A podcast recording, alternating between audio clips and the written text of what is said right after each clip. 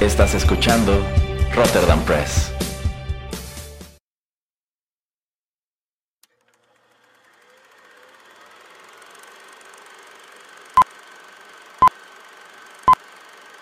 Rotterdam Press presenta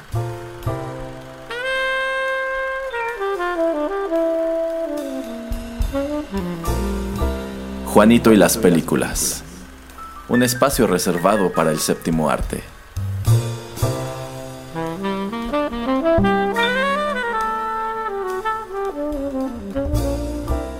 Ocupa tu butaca. Comenzamos.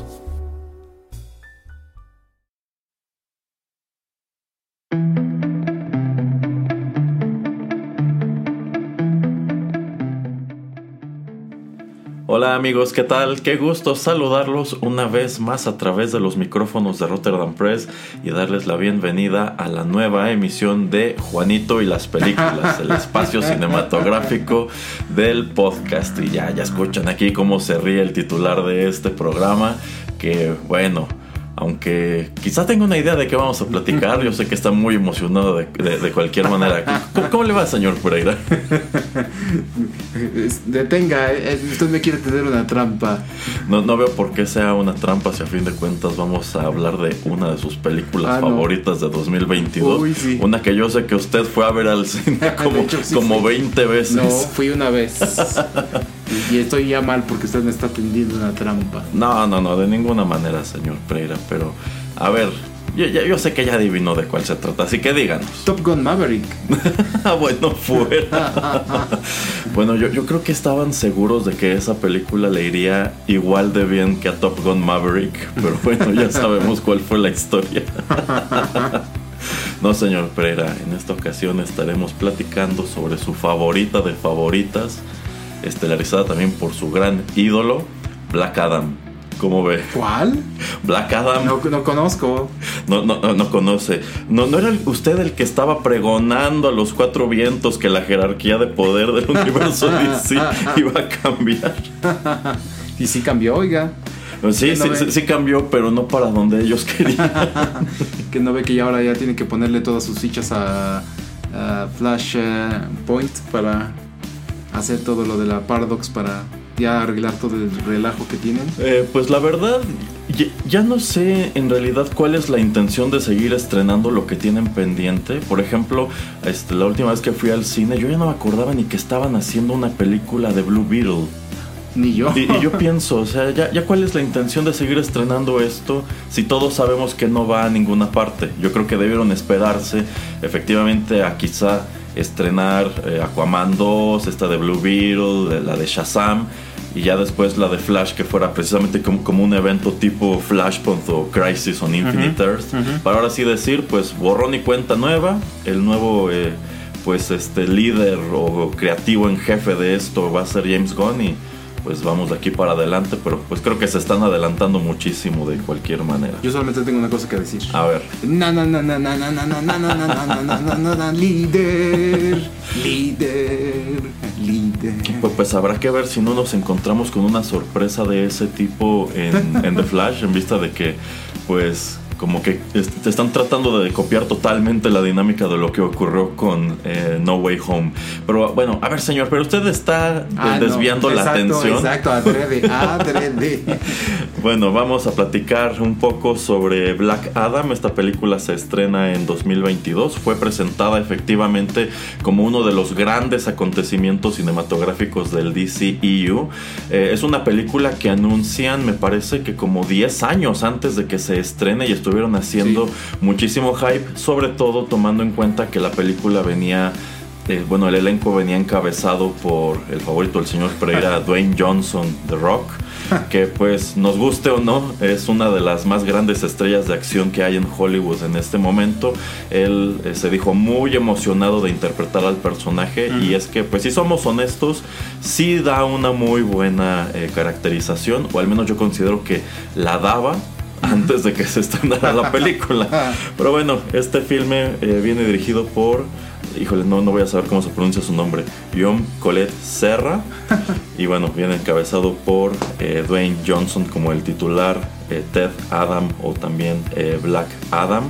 lo, acompaña, lo acompañan Aldis Hodge como Hawkman, Noah Centine, o no sé si se pronuncia su apellido, como Atom Smasher, Sara Shahi, saludos Sara. No. Y bueno, otro elenco, otro número de actores que vienen a eh, completar aquí. Y, es lo que quería dejar al último. Pero yo creo que el que viene a subrayar todo esto es eh, Pierce Brosnan en el papel de, Doctor Fate, que debo confesar, a mí creo que el, único personaje que sí me llamaba mucho la atención cuando empiezan a revelar el elenco o los personajes que aparecerían aquí es precisamente Pierce Brosnan como eh, Doctor Fate. Bueno, eh, en vista de que ya estamos a unos meses de que se estrena y prácticamente sabemos que este universo no va a ninguna parte ya, eh, pues debo decir que en realidad cuando, cuando anuncian hace como 10 años que, La Roca será eh, Black Adam, pienso creo que eso podría funcionar. Y pienso que puede funcionar todavía más cuando estrenan Shazam. Y la verdad considero que es una de las mejores películas que dio pues este ya fallido universo. Entonces yo pensé quizá puedan eh, presentarnos también una buena versión de Black Adam, una versión que sea interesante enfrentar con este Shazam, quizá terminar manejándolo como una especie de, de antihéroe. Y pues digamos que pues sí, DC se volcó a apostarle muy muy fuerte a esto.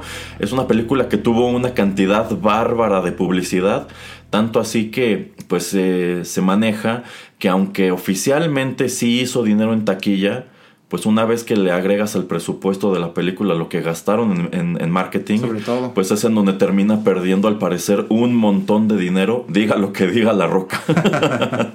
Pero bueno, esta película sirve como por así decirlo, historia de origen de este personaje, este villano a ratos antihéroe de DC, eh, Black Adam, quien, bueno, es, digamos, despertado en el mundo presente para resolver un número de problemáticas que se están dando en este pues este país ficticio igual al interior del universo DC que él eh, a veces habita a veces gobierna que se llama Kandak.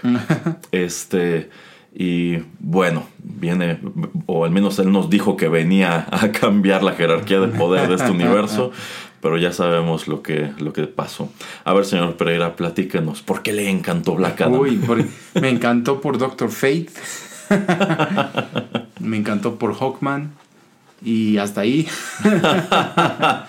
no, es que yo siento que el problema que tienen eh, todas las eh, películas que tratan de manejar a un antihéroe es eso, que en lugar de presentarnos, bueno, no, siempre nos están introduciendo al mismo tiempo a lo que se supone es un villano y es un antihéroe, y para mí eso es un gran error.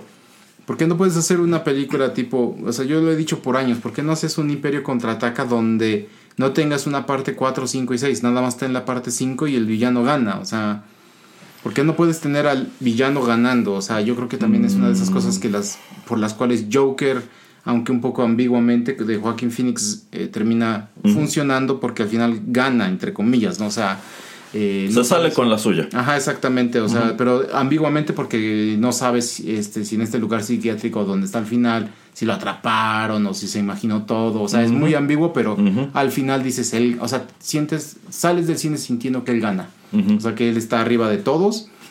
¿Por qué no tienes una, eh, un par de películas donde no se enfrenten con, el héroe? Eh, como lo que estaban haciendo con Spider-Man, con el gran favorito de Erasmo, por ejemplo, Morbius y con otros. Creo que de Sinister Six otros querían también sacar más películas de, villanos. Hazlo del villano y haz que el villano gane. ¿Y qué pasa? O sea, no pasa nada. Y, y después enfréntalo si es que es exitoso con, con Spider-Man o con otros personajes eh, siento que pasó lo mismo. Yo cuando escuché que él era la roca, dije, ah, que tal vez, o sea, como que le va y está motivado, tal vez como Ryan Reynolds con Deadpool, etc. Pero en sus contratos en algún lugar leí que dice que nunca puede ser un villano. Entonces, exacto. ahí error. O sea, esta película hubiera funcionado mejor de dos maneras. Una, que no hubiera sido entonces la roca porque no puede ser villano. Dos, que sí fuera villano y que se enfrentara con esta no liga de la justicia, como se Que está bien, pero es que nos presentan otra vez a muchos personajes como en eh, las dos películas de Suicide Squad. Que no hay tanto problema que te los presenten, pero ok, tienes una fuerza que no puede ser contenida y estás mandando a este grupo como de choque para contenerlo. Eh, mucha gente de este país dicen, ah, ahora que tenemos a un personaje imponente es que nos mandas este, a una fuerza de contención. ¿Por qué no estaban ustedes antes cuando estábamos siendo subyugados por esta corporación? Eso me gusta mucho el tema. Y dicen, no, es que queremos a Black Adam porque por lo menos él se está este, eh, deshaciendo de ellos. Y esto lo está haciendo solamente manteniéndolo eh, como eh, nacionalmente, o sea, está, no, está manteniendo como la soberanía, está manteniendo el orden aquí. Que ustedes lo vean como un problema internacional ya es su problema. Eso me gusta mucho y se hubiera enfocado un poquito más en eso y en, esa, en ese conflicto, manteniéndolo entre comillas como un villano para ellos, pero literalmente un villano. Y tal vez que la corporación por alguna razón ellos estuvieran relacionados o que los usaran como su propia este, Fuerza de Naciones Unidas. Eh, eh, lo que fuera Amanda Weller y, tal vez el gobierno de Estados Unidos, yo qué sé, pero que fuera una, como, una corporación eh, capitalista que tiene fondos eh, de dudosa procedencia, pero me refiero a, gobiernos que están nada más metiendo dinero para mantener cierto orden, etcétera, etcétera. Y tampoco me gustó que siempre es lo mismo que meten a una señora y meten a un niño. O sea, odio eso. O sea, eso es lo peor. Y, y lo que más odié de esta película es eso que país o ciudad grande o pequeño, esos dos están en todas las malditas calles a todas malditas horas. Estos héroes, superhéroes, todos corren y corren, vuelan, destruyen y ay, cinco minutos después, ay, ya llegué. ¿de qué se trata? eso es lo más burdo. Eh, me gusta mucho la manera en que Black Adam trata a todos estos este, soldaditos o de la corporación y cómo los, los suelta y los avienta y los, este, los, manda a volar, etc. Es de una manera jocosa la manera en que se deshace de ellos. Entonces eso me parece bueno porque obviamente es como una violencia que no te están enseñando mucho o, tan eh, de cerca. Y como usted comenta, eh, yo no esperaba que fueran a empatar tan rápido igual con Shazam me gusta y me gustaba la idea y, yo lo hubiera visto mucho potencial para que en la tercera película, la, de Shazam 2, que los trailers que he visto, la verdad, híjole, no sé si me va a gustar, pero bueno, que en la tercera parte ya pudiéramos enfrentarlos y que ahora sí que por alguna una u otra razón, Black Adam, en ese momento cuando se enfrenta con ellos, ya se convierte en el antihéroe que queremos que sea. Y ahora sí formar el grupo con, con los que sean, con quien sea, pero que ahí siga. Eh, ya después de este rant, yo creo que tenía mucho potencial si lo hubieran mantenido como en verdad un villano y que fuera el villano que, que gana al final algo. Y en este caso para mí sería, este es mi país, aléjate, yo me voy a mantener aquí, que es más o menos como termina la película, que le dicen, bueno, aquí te estás bien, no, no, queremos que te salgas, sí, pero que lo viéramos de la manera en que Black Adam gana. Exacto, sí, estoy de acuerdo con muchísimas cosas que usted acaba de, comentar. Eh, yo considero que sí había potencial en esta película y es un potencial que termina totalmente desperdiciado por un buen número de malas decisiones que toman en lo que es eh, precisamente la manera en que ha llevado Dwayne Johnson su carrera y también la, la inclusión de pues, personajes estereotípicos netamente irritantes como el niño. Yo considero que el niño es de lo peor que tiene esta película y es que es esa clase de sidekick infantil que a los cinco minutos ya no aguantas y no puedes esperar a que desaparezca por algún motivo y demás. Este, entonces bueno, eh, eso le afectó. Eh, yo considero que la idea de Black Adam en este universo era emocionante desde la primera película de Shazam, en donde el mago Shazam le dice a Billy Batson que antes tuvo un campeón, pero que ese campeón este, pues, se corrompió, una cosa así, este, y que desde entonces estaba buscando pues, alguien que tuviera un corazón puro que ocupara su lugar. Eh, vemos cómo en este lugar a donde es llevado están estos tronos, que, un que cada trono corresponde, en este caso, a Billy y a sus hermanos adoptivos que conforman la familia, la familia Marvel. Y también teníamos esta escena postcrédito en donde ocupan dichos tronos y uno queda vacío y Así se quedan es. pensando, bueno, ¿por qué hay uno vacío? Así es. Y, y yo pensé algo muy parecido a lo que usted comenta, o sea, quizá vamos a ver una película que sea como el ascenso de Black Adam como villano, quizá un Shazam 2 en donde retomemos a, a este gusanito que también aparecía en la escena postcrédito con el personaje de Mark Strong, que al parecer ya se les olvidó que existió.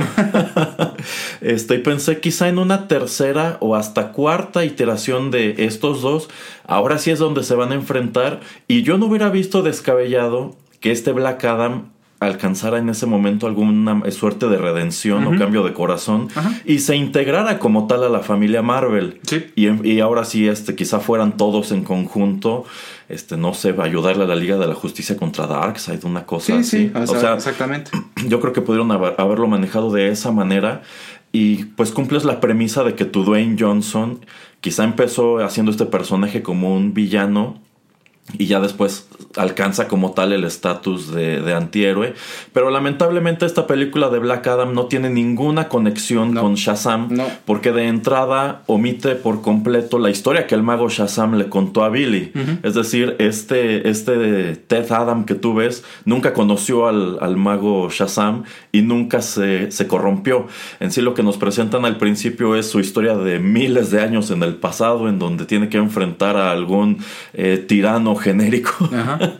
y después de, de derrotarlo, el héroe, el héroe desaparece, se convierte en una figura de leyenda en el país de Kandak y en el tiempo presente lo despiertan de la manera más azarosa. Ajá. A mí me pareció increíblemente tonto cómo, cómo es. ocurre esto. Así es. Y pues nada, resulta que este Black Adam aparece en el siglo XXI hablando inglés, escuchando música rap, nada más le faltó bailar y cantar. Este, y lo peor de todo es que, bueno, tiene toda esta secuencia introductoria cuando recién aparece y me gusta el look con la capucha y la capa. Ah. Algo que no me gusta es que muy pronto se la quitan, este, porque obviamente la roca no va a permitir que aparezca este, en la película algo cubriéndole la cara.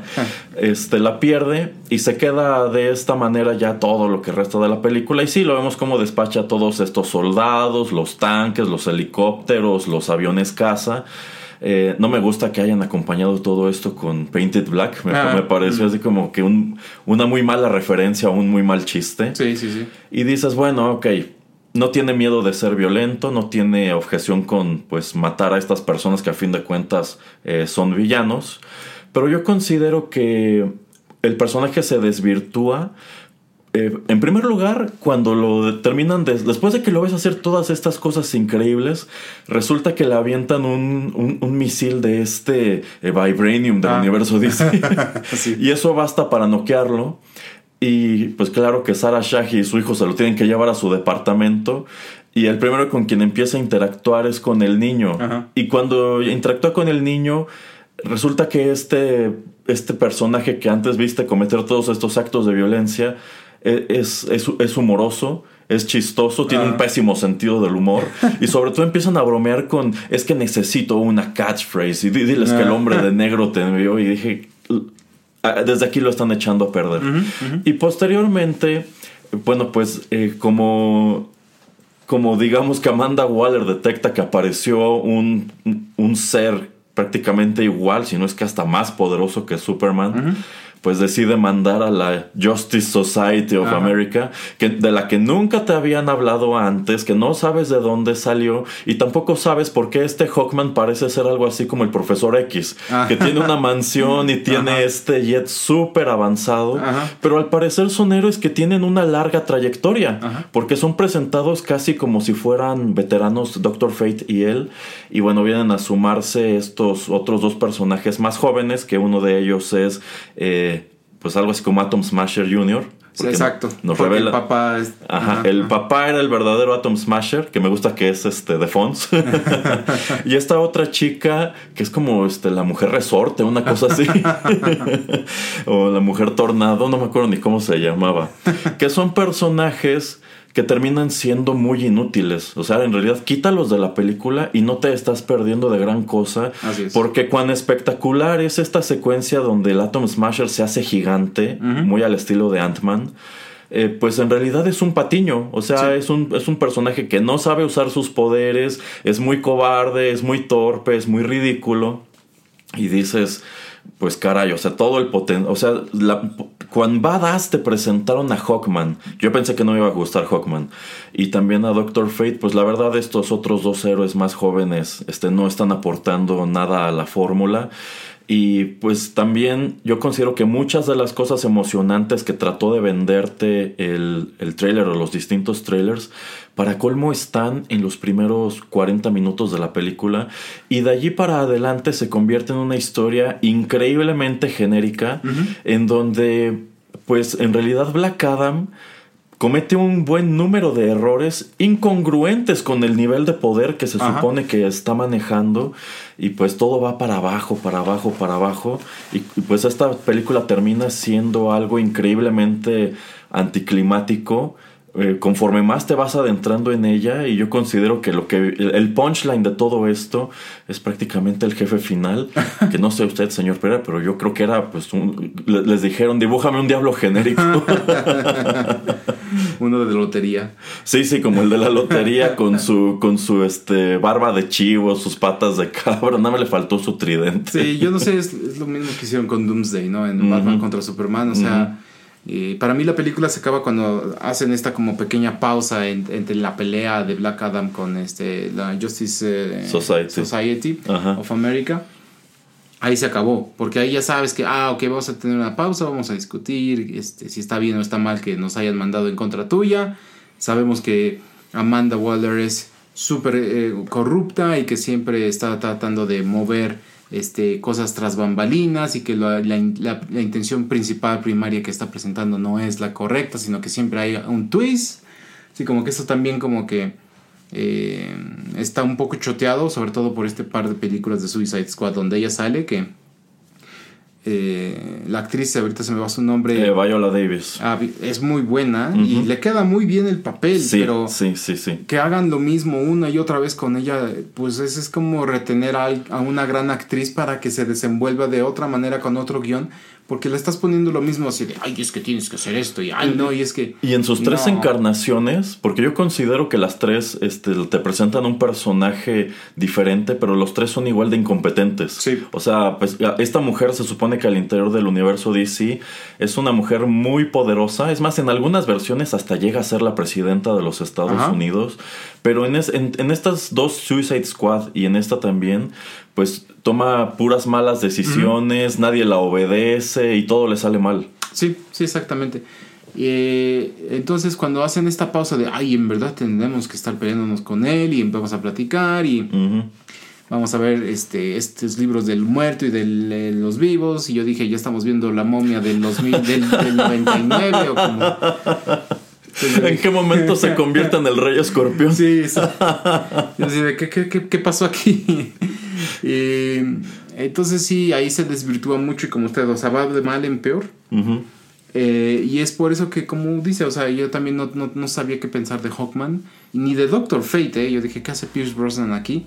Me gustaron mucho los dos personajes. Obviamente Doctor Fate se la lleva y si hubieran hecho solamente una película de él y todavía pueden, vas y vamos todos a verla. O sea, se me hace un, personaje muy interesante y cómo lo interpreta Chris Brosnan eh, me, encantó. O sea, se nota que él sí.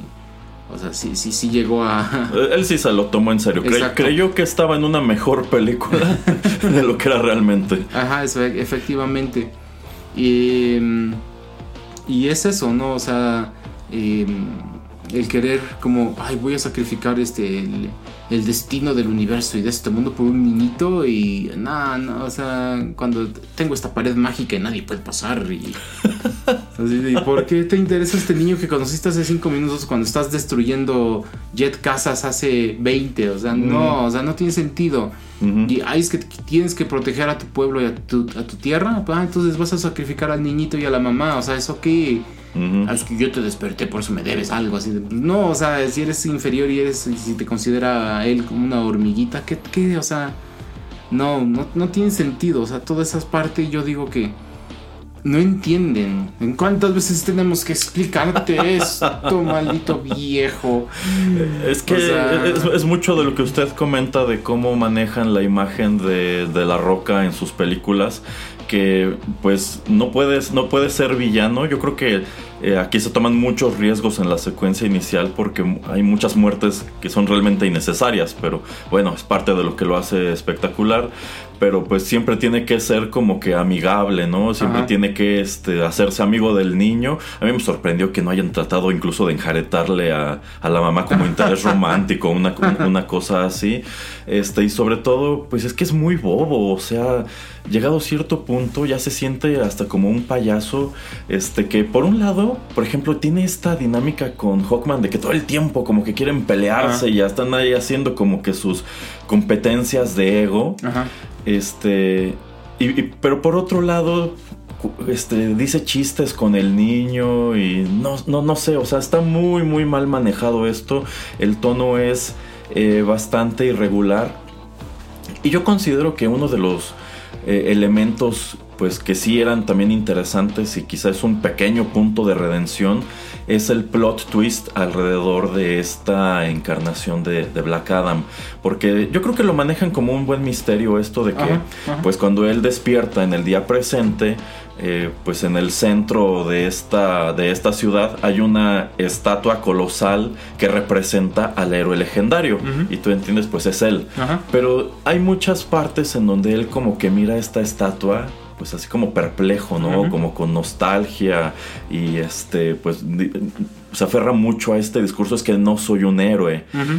Y yo creo que está bien cuando llegas a la, cuando viene el descubrimiento de exactamente qué significa esto de no soy un héroe y qué representa la estatua para él.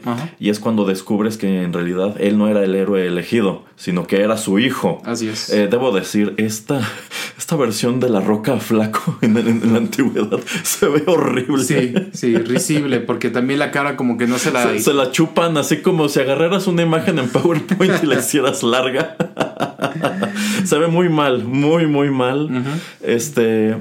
Y creo que es un buen twist, si bien yo siento que no tiene mucho sentido. ¿Por qué? Porque en realidad a quien escogió el mago Shazam fue al hijo y no creo que sea tal cosa como, bueno, yo puedo pasarle los poderes a quien yo quiera. Si de verdad el papá era más digno, probablemente hubiera escogido al papá y no al, y no al niño. Pero digamos que viene a amarrarte más o menos pues todo lo que ya viste de la estatua, que sabes que la estatua no lo representa a él, sino que como que él siente tristeza porque sabe que es su hijo y siente que le falló. Entonces, este es un, creo que es un buen elemento que tristemente termina perdiéndose entre este vendaval de malas ideas y malas decisiones que, toma la película. ¿Usted diría, señor Pereira, que en algún lugar, en medio de este, este desastre, sí había una buena película?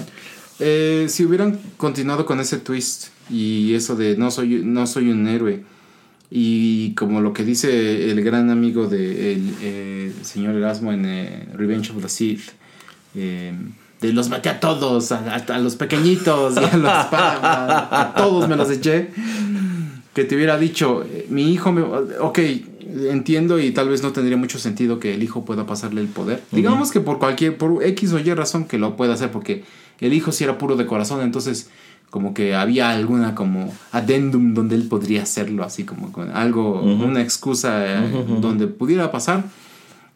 Y que él te diga que eh, por la rabia y por este tipo de enojo que tenía, fue y destruyó y masacró a todas las personas. Ahí ya me estás, como que medio te lo dice, pero como no te lo presenta ni nada, ahí es cuando en verdad dices, es que ya lo hice y no, no fue la, última vez que lo hice, lo hice muchas veces a través de, los siglos, hasta que, no sé, llegó un mago y me atrapó, ¿no? O sea, está bien. Y, y, ahora que estoy afuera lo seguiré haciendo y no me importa quién me pare, o sea, cuando alguien se me pone enfrente, ya, eso ya no va a pasar por mis poderes. Eh, pero nuevamente es tenerlo como alguien que fuera el villano principal. Y déjate que fuera un villano principal Em, que tuviera que ser detenido a toda costa, o sea, como este diablito que te ponen al final, que es una estupidez también. Pero es como comento, si quieres tener una buena película, por lo menos en el pasado, y contar medio, media película eh, lo que estaba sucediendo en ese entonces, las atrocidades que comete, y tratar de redimirlo de una u otra manera sin el niñito y la mamá. En el presente, Yo creo que esa era la manera de tener algo más eh, consistente, pero nuevamente ni Marvel ni DC han entendido lo que es tener a un villano, o sea, no, no entienden que el villano tiene que ganar. O sea, lo más parecido yo creo que ha sido este- Brightburn, por ejemplo. Ajá, sí, también sí, sí, por ejemplo. Pero esa no fue de ninguna de ellos. No, no, no, pues, pero pudieron manejarlo más o menos así. Sí. Que tú crees que de última hora van a salvar el día y te llevas la sorpresa de que no, en realidad es un, es un personaje villanesco que se sale con la suya. Y más que sentirlo como un final decepcionante, yo creo que lo hace emocionante porque quiere decir que en algún momento tienen que seguirte contando la historia y te van a mostrar cómo es que cómo es que llega un héroe y lo pone en su lugar o cómo es que termina cambiando este personaje. Ajá, sí, exactamente. Eh, no, lo que iba a decir es que de, de los, de las películas que ya tenemos, yo creo que lo más cercano a un villano que está muy bien realizado y que casi gana es este el Joker de... De Joaquin eh, Phoenix. no, pero también el de, el de, de The Dark Knight. Ah, ya, ya, El ya. de Joaquin Phoenix sí, Sí. pero uno que esté más como adecuado a lo que es acción y lo que estamos como que acostumbrados a una película de lo que viene siendo de superhéroes de los últimos 15, 20 años, yo creo que es más el Joker de, de mm, Heath Ledger, Ujú. donde simplemente porque la gente que va en los botes dice, y Batman le dice, ve, o sea, hay, hay bondad en las personas, o sea, no van a hacer lo que tú quieras, deja de jugar juegos psicológicos. Y lo mejor es que, bueno, lamentablemente muere el actor, pero el personaje no muere ahí, entonces lo, lo podrían haber, podrían haberse hecho otras cuatro películas con esa interacción entre ellos, eh, donde vieras que él de una u otra manera está haciendo un caos, pero pues está bien planeado y donde no usa tantos recursos. En fin, todo, eh, nada más para terminar todo eso. Dicho eso, yo creo que eh, si hubieran puesto a Black Adam solamente a pelear contra Hawkman y Doctor Fate, otra cosa hubiera sido. Sí, sí, prácticamente tu película pudo haber sido como eh, Hawkman y Doctor Fate están tratando de detener esta amenaza y no lo logran. Quizá alguno de ellos dos este, muere como parte de este conflicto y pues te quedas con el chin, o sea, ya se apoderó de Kandak, es, es demasiado poderoso, ¿quién podrá detenerlo? Pero es que en, en sí la película ni siquiera termina de decirte si, si será un héroe, si se va a quedar como antihéroe. Este, ya nos quedó claro que no le interesa como tal gobernar Kandak.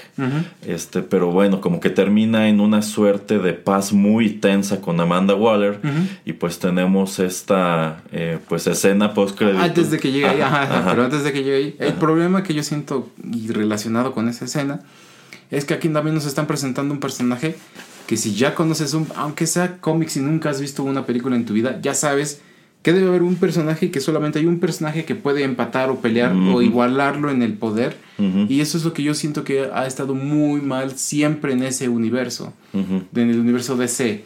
O sea, simple, siempre hay dos o tres personajes que pueden pelear. O sea, ¿cómo vas a poner a pelear, por ejemplo, a Batman contra Black Adam? No, no. O sea, es una estupidez, ¿no? Entonces, el tener a personajes tan poderosos es como, lo- como cuando pones a Goku y a Yamcha, Krillin y Piccolo, o sea, so- son, ya son nada ellos, ¿no? O Sí, sea, sí, y entre sí. más avanza esa caricatura, ese anime, más episodios, este, más y, y otro tipo de, de cosas que nos van lanzando, la distancia se va haciendo enorme. Entonces, así como que ya son personajes que te acuerdas porque alguna vez estuvieron ahí, pero que son inservibles. Entonces, yo veo a Black Adam y a Batman, por más que me guste Batman, Batman es inservible en contra de alguien como él. Ujú. Y por eso ya es lo que usted va a decir. Eh, sí, sí, sí, bueno, ya vimos, por ejemplo, en Batman v Superman que en la pelea final contra Doomsday, en realidad Batman termina por no aportar gran cosa y prácticamente tiene que llegar Wonder Woman a, a- a rescatarlo. Pero sí, uno de los elementos eh, pues que más se comentaron al estrenarse la película fue precisamente la escena post que, pues digamos que vino a darle a los fans o aparte de los fans, algo que pedían a gritos y que pues en definitiva nos estábamos preguntando, que es, bueno, ¿cuál es el estatus de Henry Cavill como Superman? Todavía es el personaje, todavía está contratado, va a hacer más películas o no, y es que bueno, en este punto ya habían pasado muchos años de pues de la última vez que lo vimos este, en la en, en Justice League y era muy incierto porque Y- no habían anunciado absolutamente nada y él no había hecho ningún tipo de aparición en algún evento de, de DC. No, y súper ambiguo, por ejemplo, cuando, eh, cuando termina Shazam, por ejemplo. Ah, sí, sí, por ejemplo, allí también, que pues fue muy emocionante, o sea, cuando, cómo, cómo cierra la película, dándote a entender que, pues, e- este, este Shazam, pues, ya fue a buscar a Superman.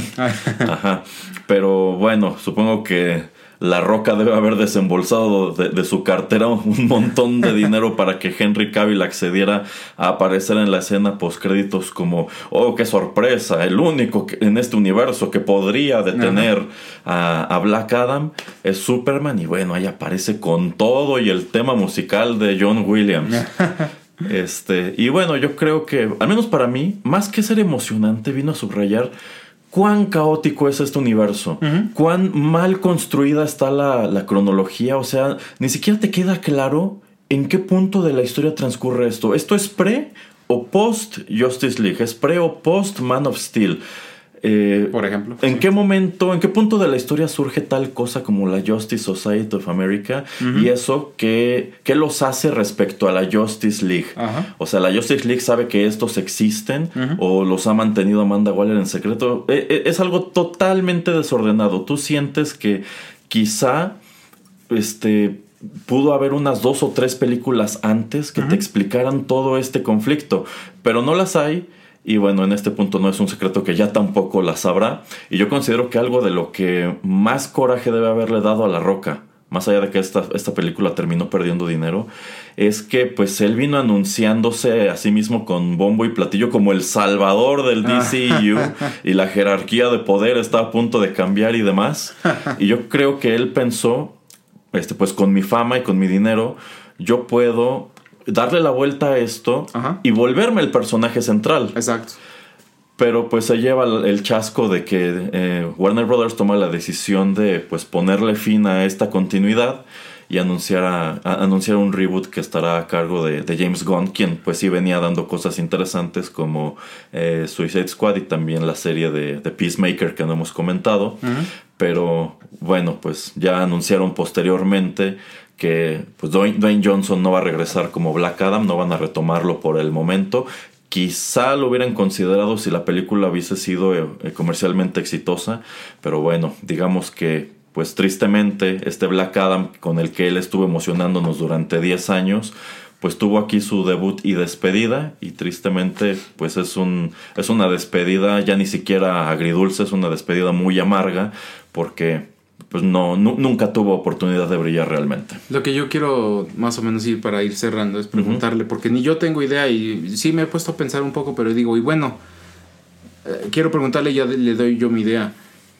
¿Cu- ¿Cuál hubiera sido esa película? O sea, entre con, con Black Adam y con Superman. O sea, Es que no tengo idea porque Exacto, precisamente es que no sí. entiendo en qué punto de la historia estamos. Si esto es post Justice League, eh, es que es, es lo mismo que en Batman v Superman. El gran problema es que Batman y Superman no tenían ningún motivo válido para pelear Ajá. y es, está ocurriendo exactamente lo mismo. Así o es. sea, es- habría sido un conflicto, un conflicto muy forzado cuando quizá más que manejarlo tipo es que te vamos a pelear con Superman, es más bien va a llegar Superman a reclutarte. ¿Por qué? Pues porque ya se dio cuenta de que puede ser muy útil, puede Ajá. ser de mucha ayuda, eh, pero ciertamente no tengo idea de cómo hubieran continuado la historia a partir de este punto y cómo hubieran manejado al resto de los personajes. sí, porque este ya te lo están relacionando primero con, con Shazam.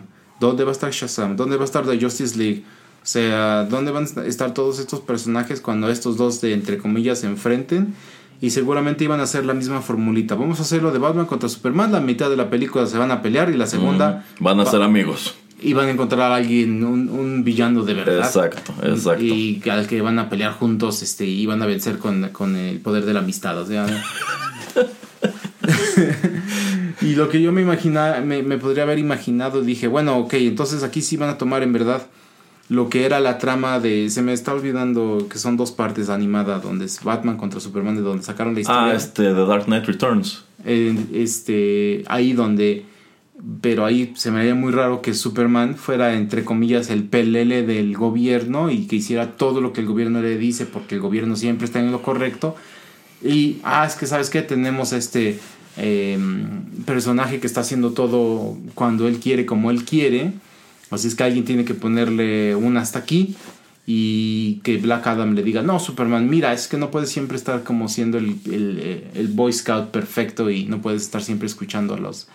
Eh, a la gente que te está tratando de decir qué hacer y tratar, no sé, hasta hacer, no es que por el soy patriota y la la la y este también la justicia y la verdad siempre vencerán y la la, o sea, como que no habría manera de, de que me convencieras de que alguien tan poderoso siguiera las órdenes o la manera de la filosofía de un gobierno, de cualquier gobierno del mundo, pero de, de eso.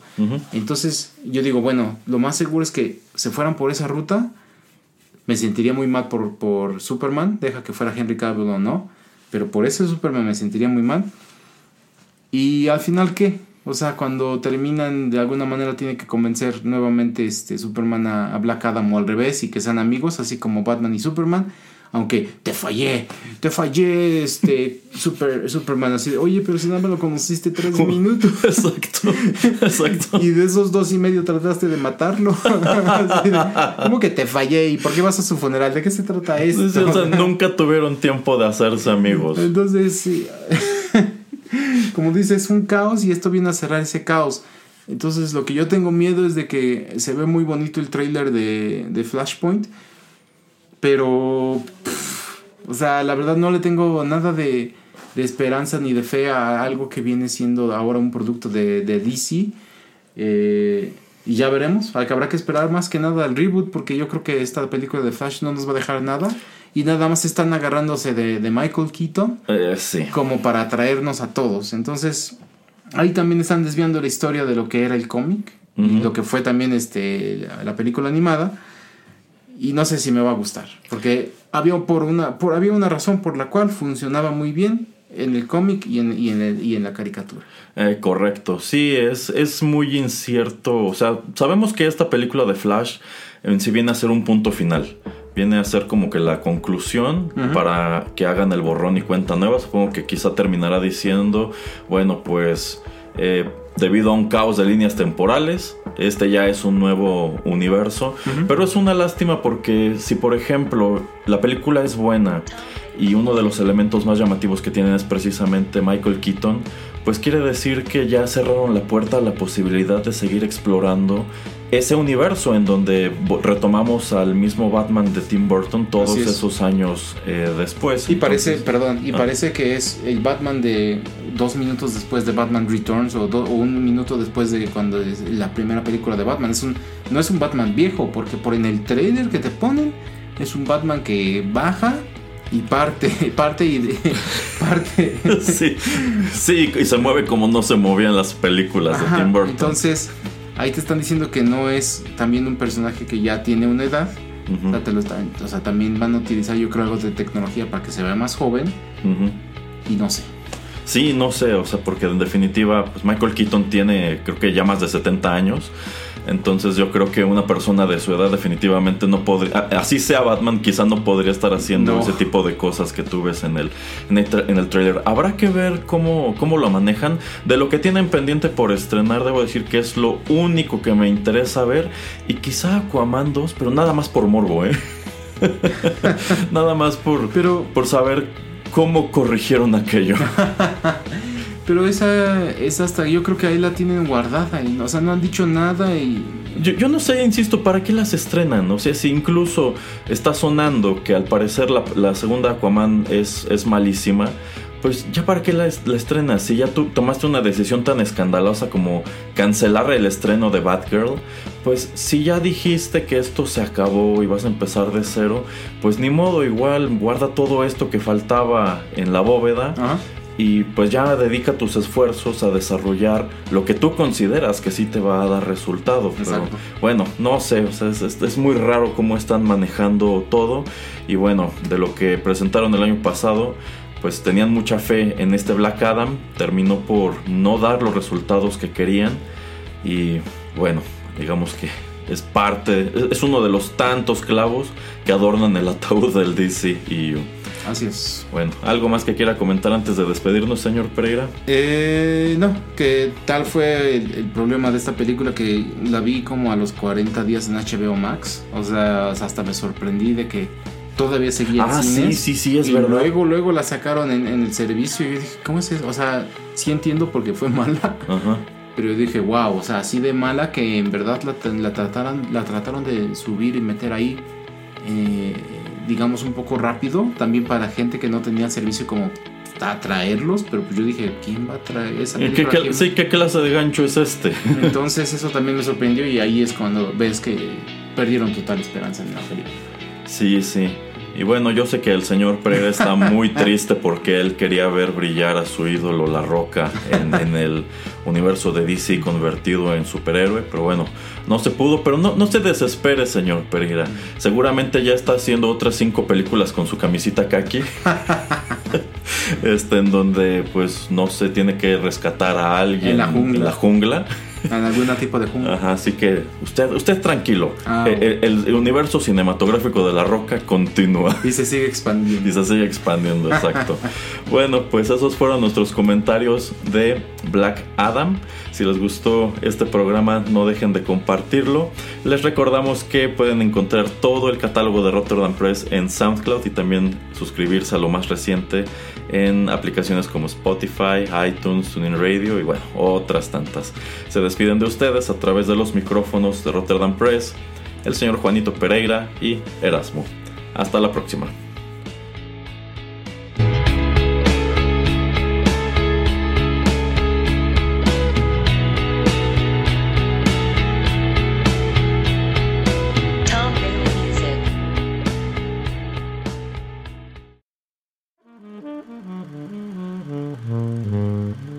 Juanito y las películas llegó a su fin.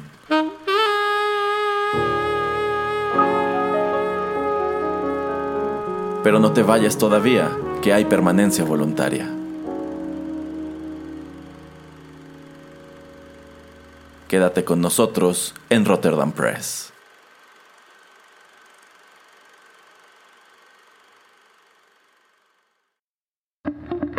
Estás escuchando Rotterdam Press. Radio como hecha en casa.